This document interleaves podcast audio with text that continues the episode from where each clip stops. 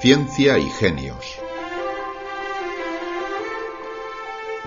Un espacio de cienciaes.com para divulgar el lado humano de las grandes mentes que hicieron posible el avance científico.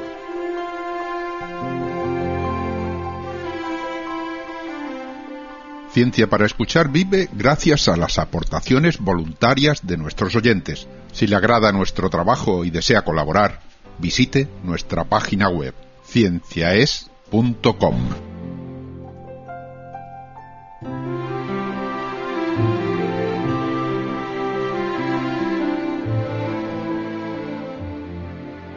El pasado 22 de abril cumplió nada menos que 103 años la neuróloga italiana Rita Levi Montalcini. Así se convirtió en la ganadora del premio Nobel más longeva de la historia. Le concedieron el premio en 1986, según reza en la frase de la Academia Sueca, por sus descubrimientos sobre los factores de crecimiento. Sabemos que todas las células del cuerpo humano proceden de una sola y que ésta va generando células hijas idénticas hasta que, en un momento dado, las descendientes de aquella célula primigenia se diferencian y van adquiriendo características propias. Así, de un único tipo original surgen células de la piel, de los nervios o de los músculos. Ahora bien, ¿qué factores regulan esa transformación? A principios de los años 50, Rita Levi Montalcini logró arrojar un poco de luz en lo que hasta entonces había sido un caos. Hasta aquel momento los neurobiólogos no entendían cómo se formaba el sistema nervioso. Rita Levi dio con una de las claves al descubrir la sustancia que regula el crecimiento de los nervios, el factor de crecimiento nervioso. Escuchen ustedes su biografía, escrita por Carmen Buergo y realizada por Ángel Rodríguez Lozano.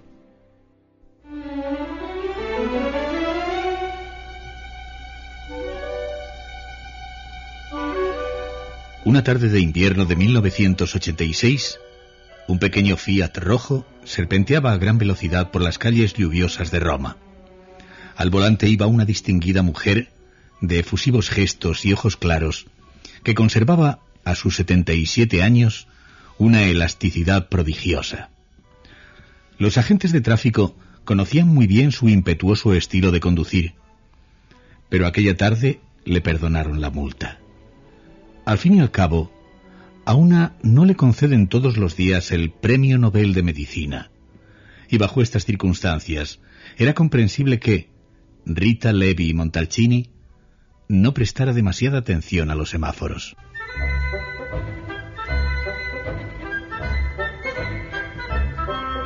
Siempre he vivido deprisa y dudo mucho que a estas alturas vaya a cambiar. De niña me pasaba el día correteando por el jardín, seguida siempre de mi hermana gemela, Paola. Las tardes de lluvia nos salvaba la fantasía de Nani, la niñera, que siempre tenía recursos para divertirnos. Inventaba todo tipo de juegos para nosotras, como aquel que consistía en montar un hospital donde operábamos y curábamos heridas imaginarias a las muñecas. Fue ella, con su vitalidad, quien despertó en mí la vocación de médico.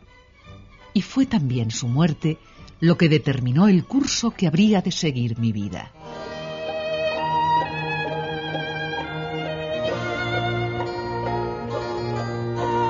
La niñera falleció de cáncer cuando Rita Levi contaba 20 años.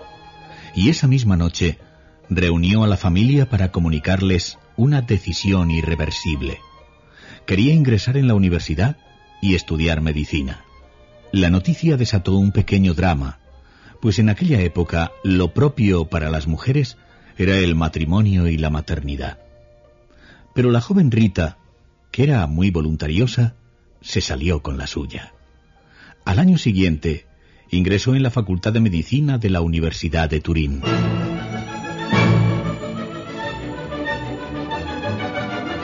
Éramos solo siete mujeres entre 150 hombres. El primer día me miraron con una mezcla indefinida de sarcasmo y admiración. Supongo que mis trenzas rubias no pasaron inadvertidas, pero pronto les hice comprender que debajo de mis cabellos bullía una mente pensante con tantas ganas de aprender como la suya. Desde entonces pasé a ser uno más, y cuando en el año 36 saqué el doctorado con la máxima puntuación, mis compañeros fueron los más efusivos a la hora de felicitarme.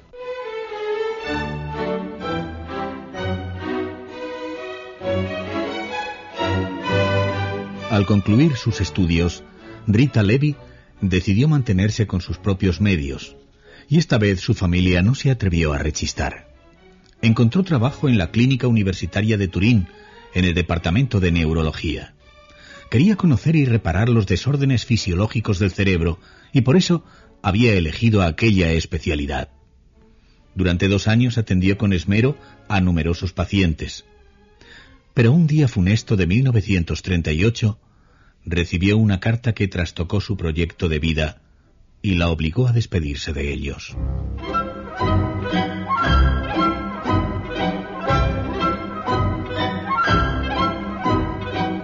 Entré en casa dando un portazo para desfogarme de la rabia que despertó en mí aquella orden demencial del gobierno de Roma. Las leyes estúpidas y raciales de Mussolini habían determinado que una mujer con apellido judío no podía ejercer como médico, ni siquiera para firmar recetas. Pasé la noche en vela y a la mañana siguiente, ante la enésima taza de café, tomé una decisión irrevocable. Si no podía trabajar a plena luz en una consulta, buscaría el anonimato de un laboratorio para investigar.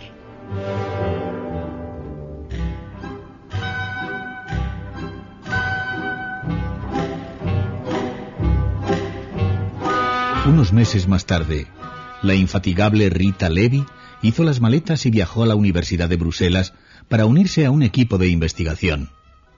Su estancia se prolongó 24 meses y estuvo marcada desde el primer momento por el sobresalto. Al cabo de esos dos años, la joven italiana de origen judío comprendió que debía huir a toda costa de aquel país, sometido ya a la irracionalidad de la invasión nazi. Escapó una noche y regresó a Italia. Pero en Turín se encontró también con un panorama deprimente.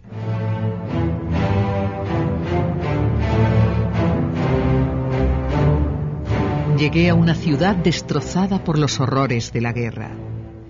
Para esquivar la lluvia de bombas, decidí recluirme en el campo, en el Piamonte, donde alquilé una minúscula casa en la que improvisé un rudimentario laboratorio. Recuerdo con nostalgia la sensación que me embargaba al entrar y que no sabría muy bien cómo definir. Los cuatro muebles, apenas una cama, una mesa y dos sillas, se hallaban apretujados en un rincón. El poco espacio que quedaba disponible era para la incubadora, donde experimentaba con los contados huevos que lograba escatimar en aquella triste época de hambre y miseria.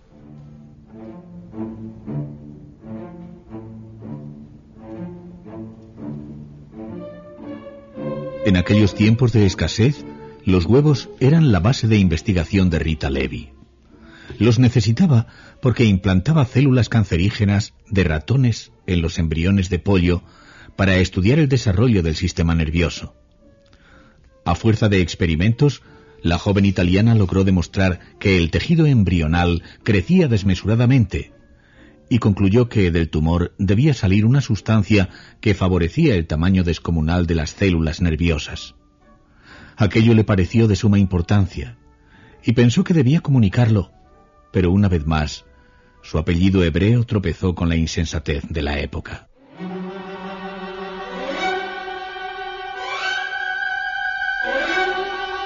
La censura de Mussolini no me permitía publicar en Italia.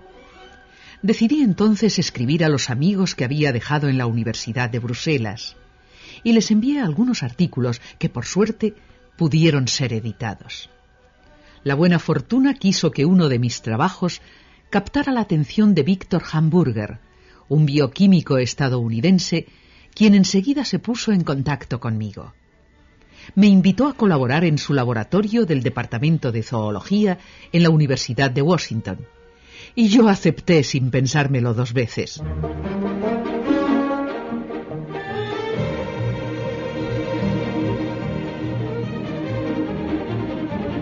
Rita Levy viajó a los Estados Unidos para una estancia inicial de siete meses que se convirtieron en 30 años. Su investigación dio un viraje decisivo cuando dejó de estudiar los embriones y se concentró en el análisis del tejido nervioso. La italiana estaba convencida de que debía existir una molécula soluble responsable del crecimiento y ramificación de las células nerviosas. Con infinita paciencia la buscó y al encontrarla en 1954 le dio el nombre de factor de crecimiento de los nervios. Su trabajo ha sido determinante para explicar, entre otras muchas cosas, el origen del cáncer. Pero tuvieron que pasar 32 años para que los sabios del Comité Nobel supieran valorar su trascendencia.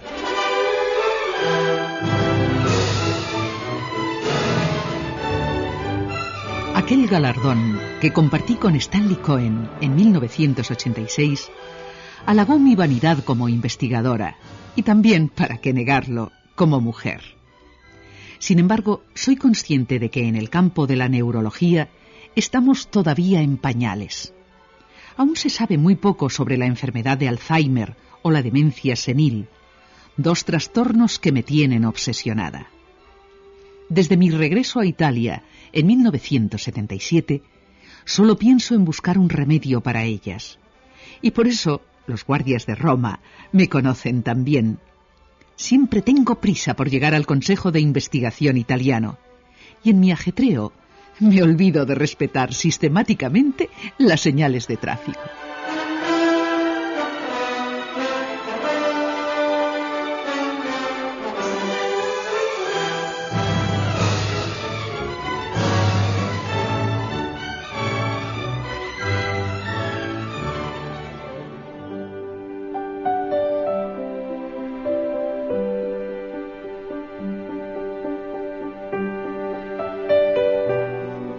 Escuchado ustedes Ciencia y Genios.